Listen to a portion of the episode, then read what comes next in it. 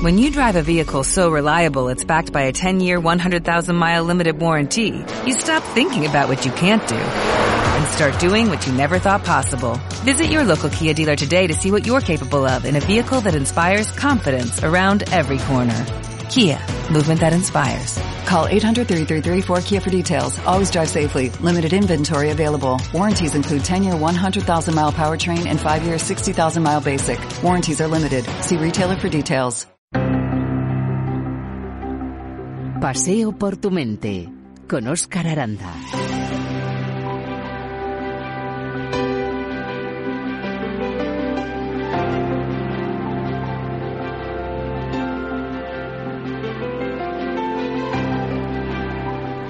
Todos nos hemos sentido alguna vez tristes, abatidos, melancólicos, con motivos o sin ellos. Esto entra dentro de lo normal, lo contrario sería patológico. Lo habitual es que estos sentimientos sean transitorios. Pero ¿qué ocurre si no conseguimos salir de esa espiral de tristeza? Si nuestro estado de ánimo condiciona nuestra vida e incluso nos incapacita para llevar a cabo nuestras actividades cotidianas. Tal vez estemos hablando de algo mucho más serio y nos enfrentemos a un trastorno depresivo. La buena noticia es que si lo tienes identificado, ya estás en el camino correcto. A partir de ahí, superarlo es posible con la ayuda de un profesional que guíe tus pasos. No es momento de tirar la toalla, aun sabiendo que no será fácil. Es momento de continuar. Y si otros lo consiguieron, tú también puedes.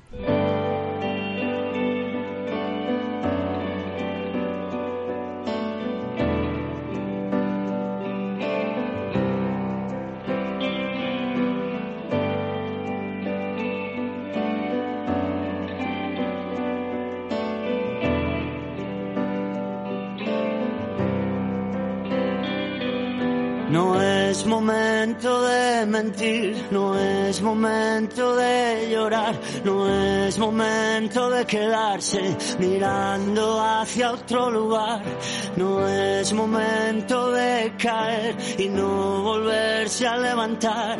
No es momento de dejar que te vuelvan a atropellar, no es momento.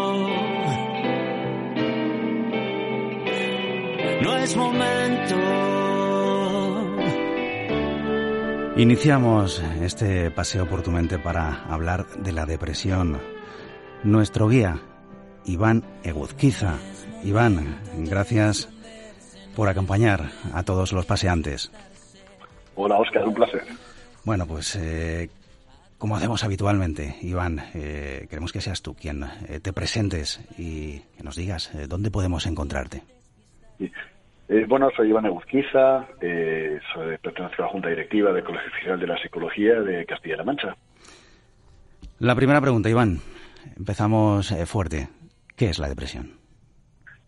Bueno, eh, podríamos tener muchas definiciones sobre la depresión, ¿no? Pero bueno, quizá la, poco una que me gusta es una, un, estado emocional en el que nos sentimos muy mal y que sentimos unas sensaciones muy incómodas de tristeza, de frustración, de ira, de culpa. Un estado emocional que, en el que nos percibimos falta de energía y muchas veces falta de esperanza hacia el futuro y en que nuestros problemas se pueden solucionar. Eh, digamos, es algo que nos quita energía, que nos invalida y que nos hace sentir mal.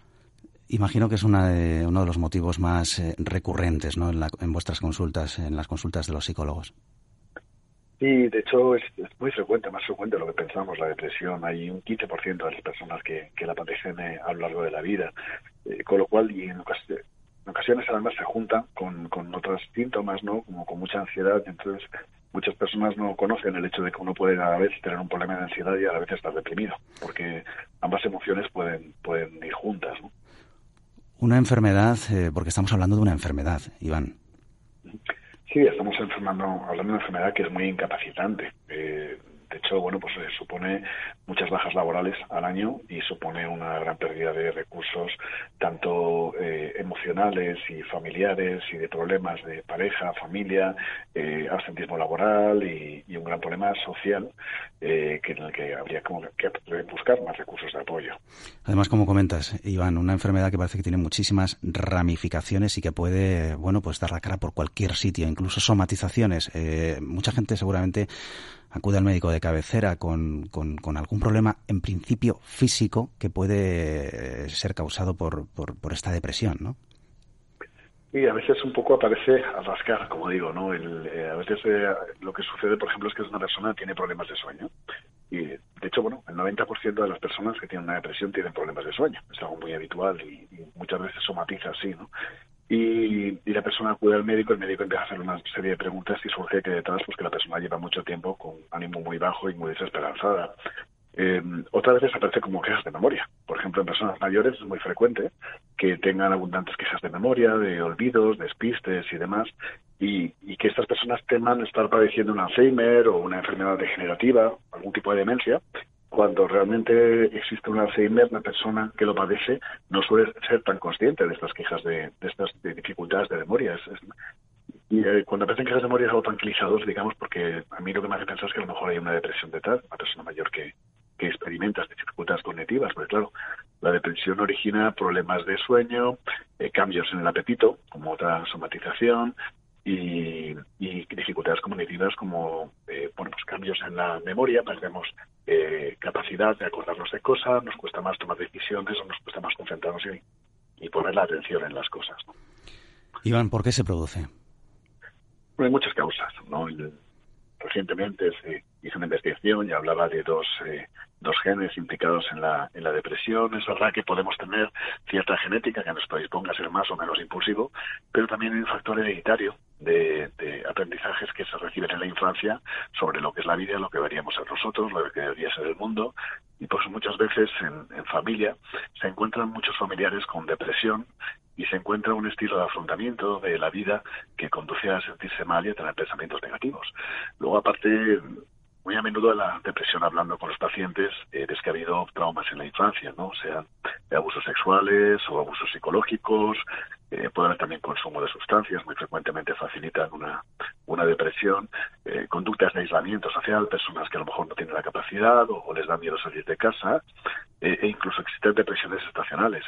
En España no pasa tanto porque tenemos más horas de luz, pero en países nórdicos la falta de luz hace que las personas tengan más dificultad para segregar serotonina, que es un antidepresivo natural, y combaten esta depresión estacional que empiezan a eh, tener en los meses de otoño e invierno con, baños de luz, con la de luminoterapia. Sí que, sin embargo, eh, todos hemos visto, ¿no? O hemos sentido en primera persona, eh, pues esa llegada del otoño, se, se, va el verano, las horas de luz, y parece que estamos como más, por lo menos, nostálgicos, ¿no? Sí, la, meteorología influye mucho en el estado de ánimo y, y además el otoño, bueno, pues es la época en la que se nos ha terminado lo bueno, ¿no? Se nos ha terminado todo el verano, las abundantes horas de luz que influyen químicamente en el cuerpo, influyen en el sueño influyen en, el estado de ánimo, la luz sobre los ojos. Y además nos incorporamos al trabajo, eh, pasa a haber un tiempo un poquito más frío.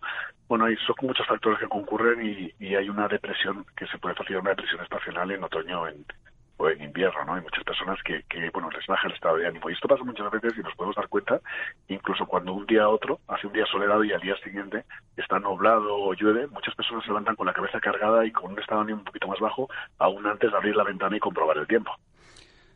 Parece que se abusa a veces del término, ¿no? Eh, depresión. Es que estoy deprimido. Bueno, hay que diferenciar lo que es eh, tener, pues, eh, un mal día, una tristeza, pues, pasajera, transitoria, o algo que la causa y que tiene un motivo con, con lo que es la depresión clínica, ¿no?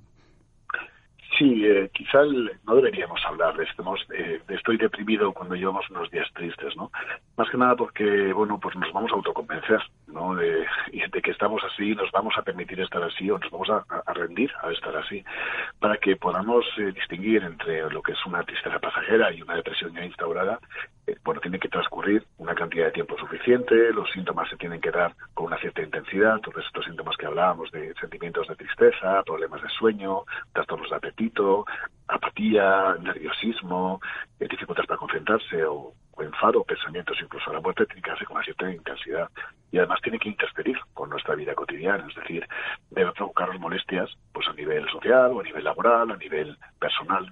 Digamos que tiene que tener unas determinadas dimensiones para que lo podamos llamar ya depresión, que es una palabra un poquito más seria ya que tristeza. Has hablado antes, eh, Iván, de una enfermedad eh, incapacitante. Eh, así es, ¿no? Y has mencionado algunos de los síntomas.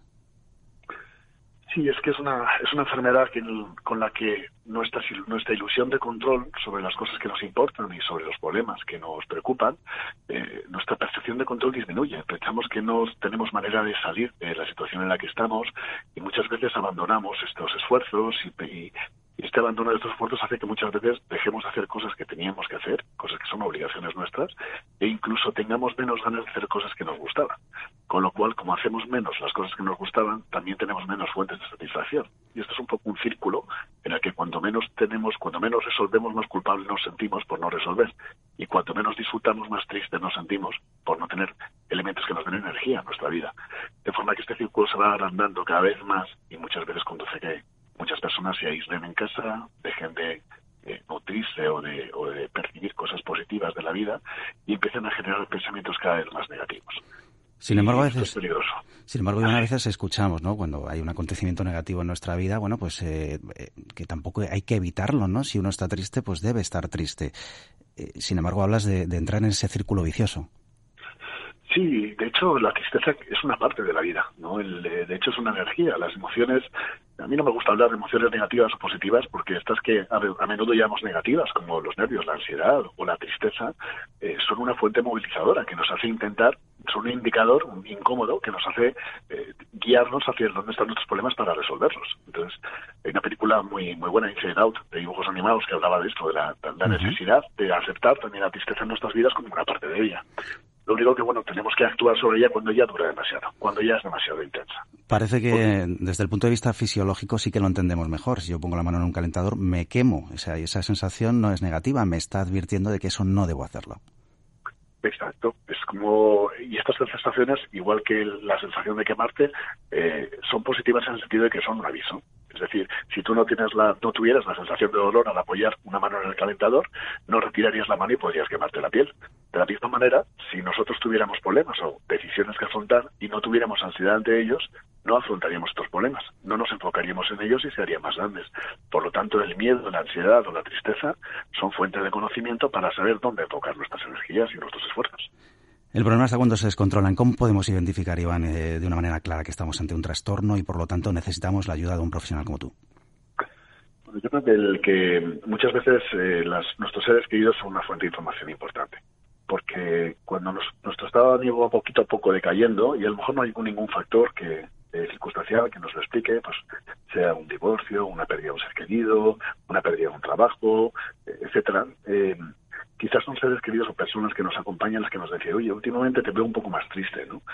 Y, si esto se hace, empezamos a somatizar, empezamos a tener problemas de sueño, apetito, empezamos a tener menos interés por cosas que antes nos gustaban, empezamos a aislar un poco más y dejar de quedarnos con los amigos, cuando hay indicadores importantes que en los que ya ha habido cambios y estos cambios se están manteniendo ya durante varias semanas o incluso llevamos un par de meses, deberíamos ya buscar recursos de ayuda, sea apoyarnos más en nuestros seres queridos, reprogramar nuestra agenda para estar más activos, hacer más ejercicio físico, trabajar con técnicas de relajación, etcétera, o bien si hemos eh, nos hemos enfocado en, cambiar muchas cosas y aún así no lo conseguimos, dirigirnos a un profesional que nos va a poder ayudar a, mejorar nuestro estado de ánimo. Eh, normalmente es la persona que lo sufre la que toma conciencia de que está en, este, en, un proceso depresivo o, o, como has comentado, es tan importante. O sea, ¿suele reconocerlo la persona que acude a consulta o viene recomendada por esos familiares que, que han detectado el problema? Bueno, es, hay, veces que pasa de una manera y veces que de otra. ¿no? Hay, hay un tipo de depresión que es la depresión encubierta, que es eh, aquella que se nos produce cuando en realidad estamos más deprimidos de lo que creemos, pero intentamos un poco remediarlo, pues tratando un poco de aparentar más felicidad de la que tenemos, estar activos.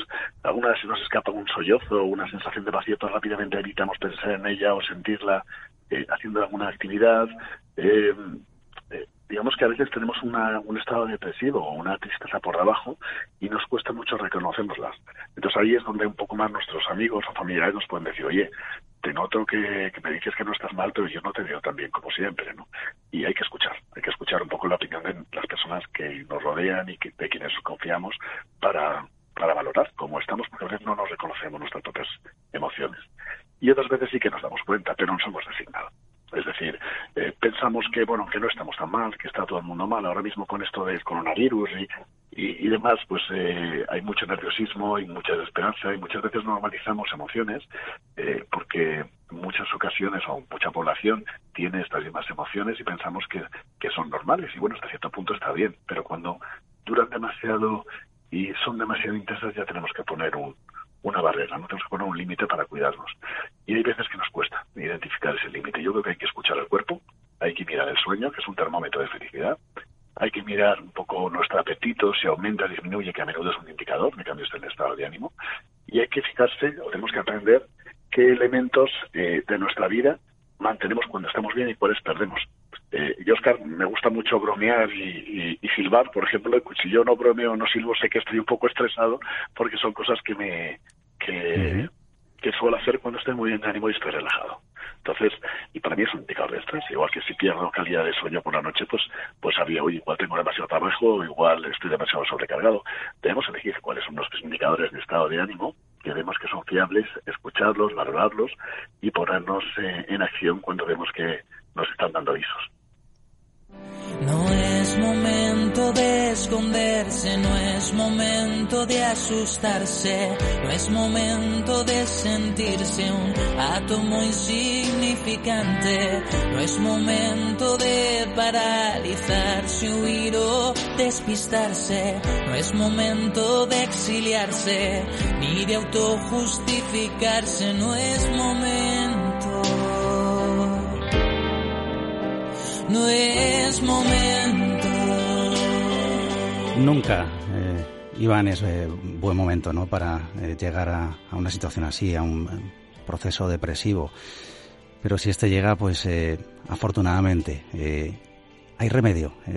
estáis los profesionales. Identificado el problema, Iván, ¿cuál es el siguiente paso?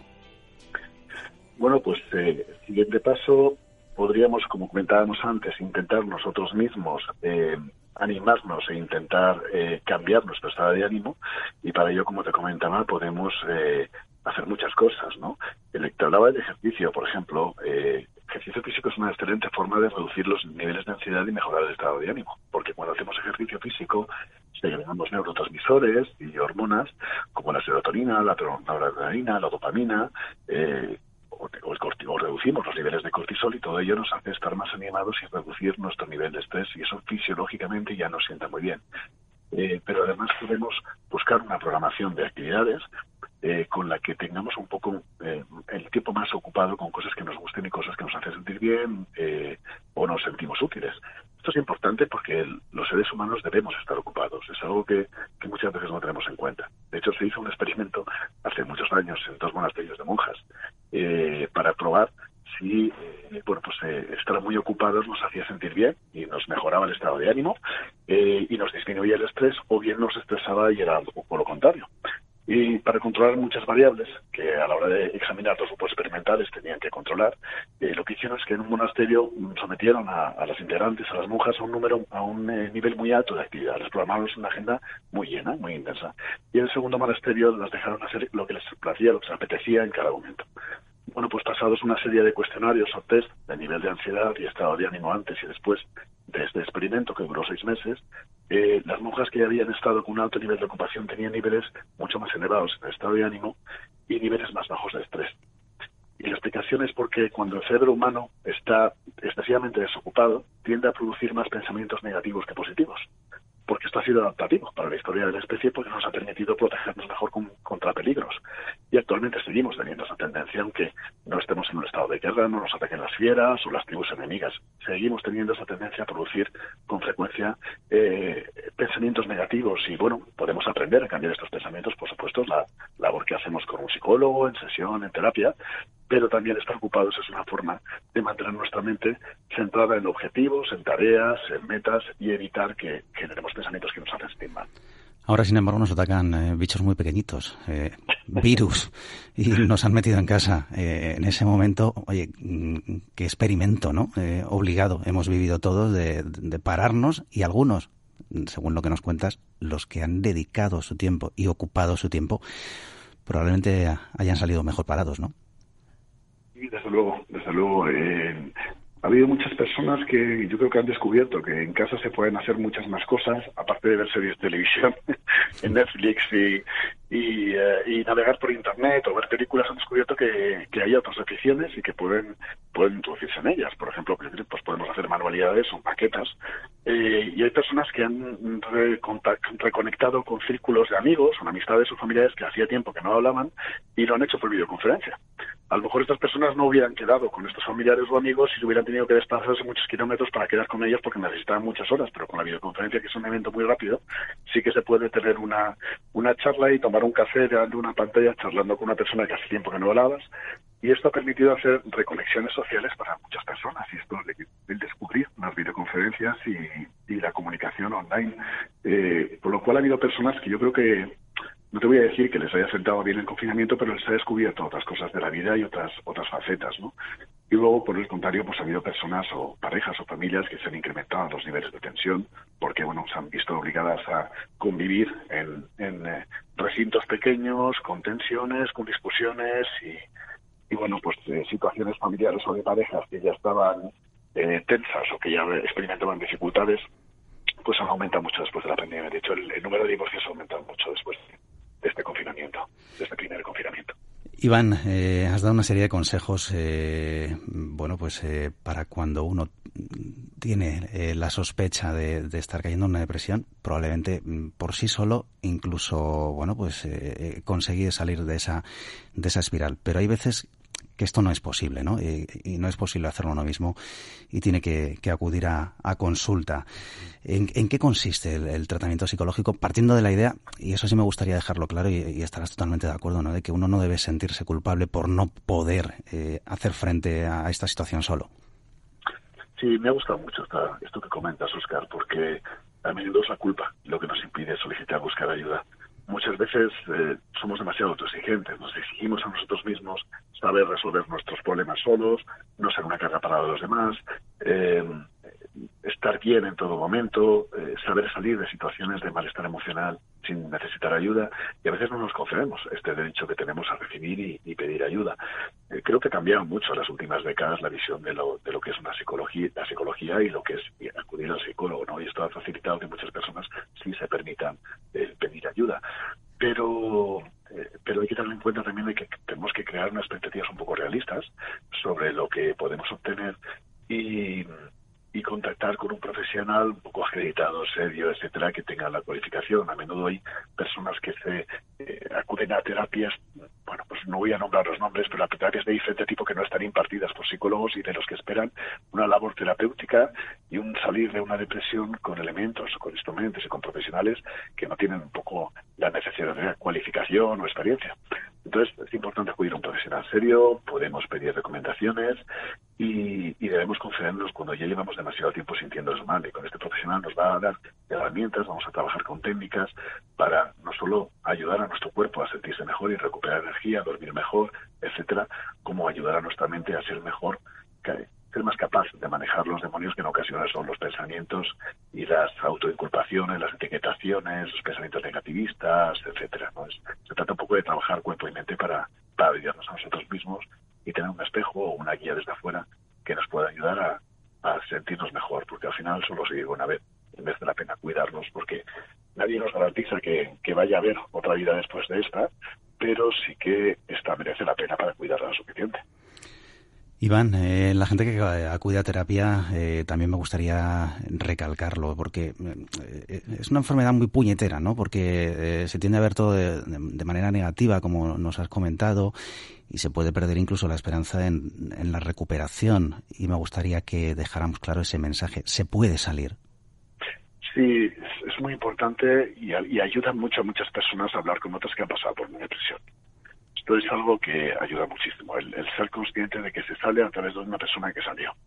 Eh, pues un problema a través de Psicólogos Sin Fronteras, hacía un premio hace unos años que trabajaban en grupos de familiares que habían perdido un familiar y que estaban atravesando un duelo. Un programa de 10 sesiones basado en el modelo de Warden, que es uno de los modelos de trabajo en duelo basado en tareas, y, era curioso cómo los, los propios familiares se apoyaban mejor entre sí, se escuchaban mejor los consejos o las pautas o las indicaciones eh, que las propias, que, que cuando las mismas indicaciones eran dadas por el terapeuta. Porque claro, el terapeuta podía hacer una observación, una indicación, si esta misma observación la hacía un familiar que también había perdido un hijo o un ser querido, el otro familiar le escuchaba mucho más fácilmente porque sentía que el otro había pasado por lo mismo y que si le había ayudado, a él le ayudaría también.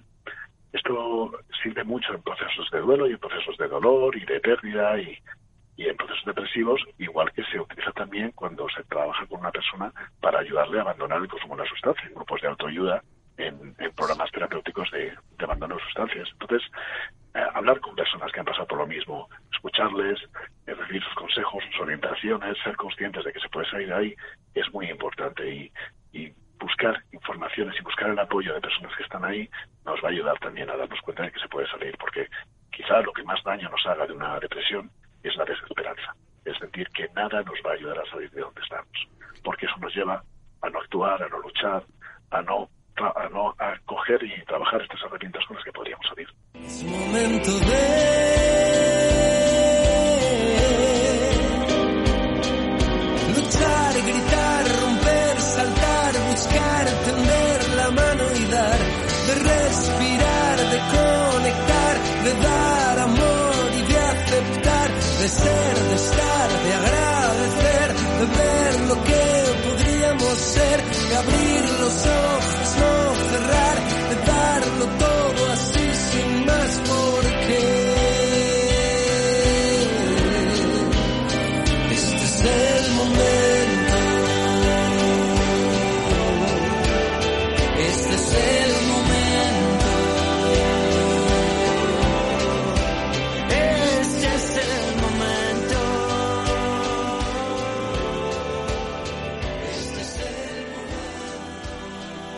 Este es el momento, ¿verdad, Iván, de, cuando uno pues eh, pasa por una situación tan complicada como es un trastorno depresivo, pues eh, de coger las riendas de tu vida y decir, pues adelante, ¿no? Y, si puedo solo, estupendo, y si necesito ayuda, pues, pues también.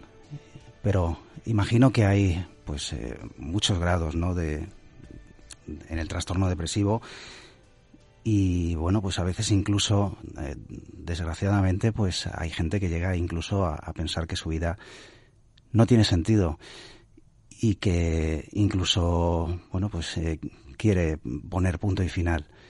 Eh, es muy importante lo que creo que nos puedes contestar ahora, porque si alguien nos está escuchando en esta situación, Iván, ¿qué le dirías a esa persona que en este momento cree que su vida no tiene sentido?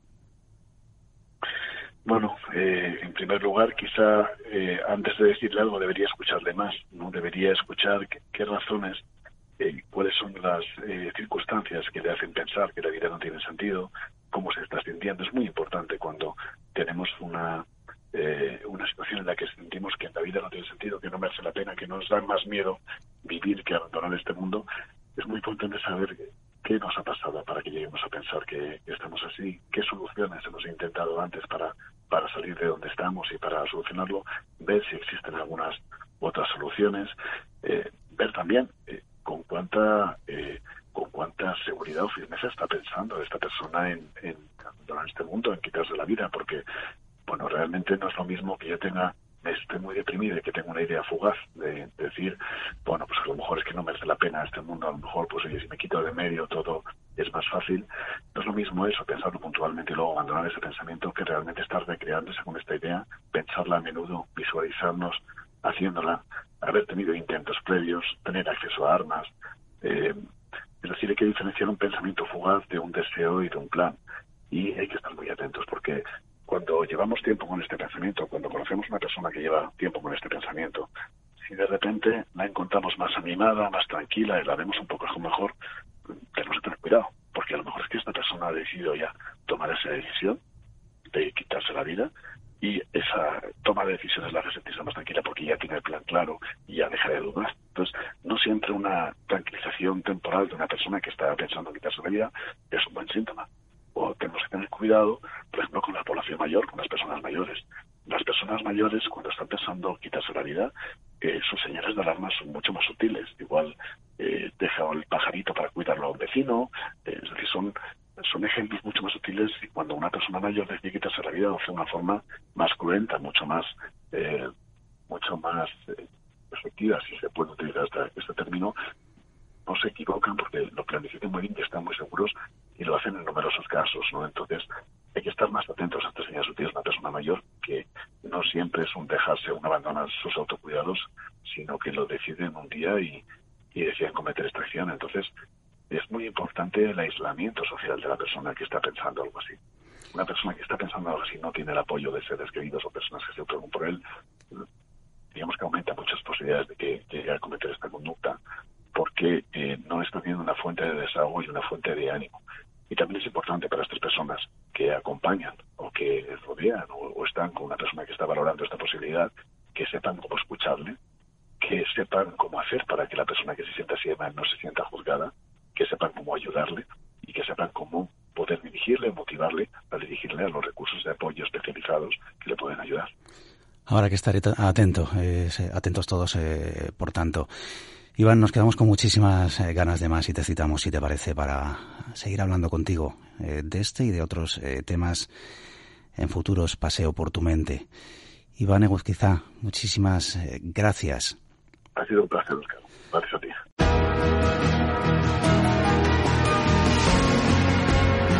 Paseo por tu mente con Oscar Aranda.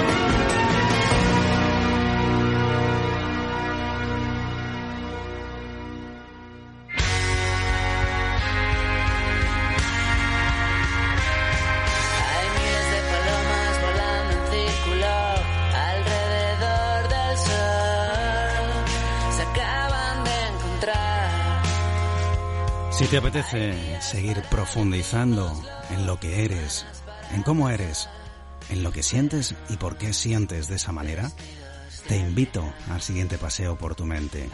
Hablaremos de emociones y de cómo gestionarlas. Ha sido un placer, paseantes, como siempre. Gracias por estar al otro lado. Hay días para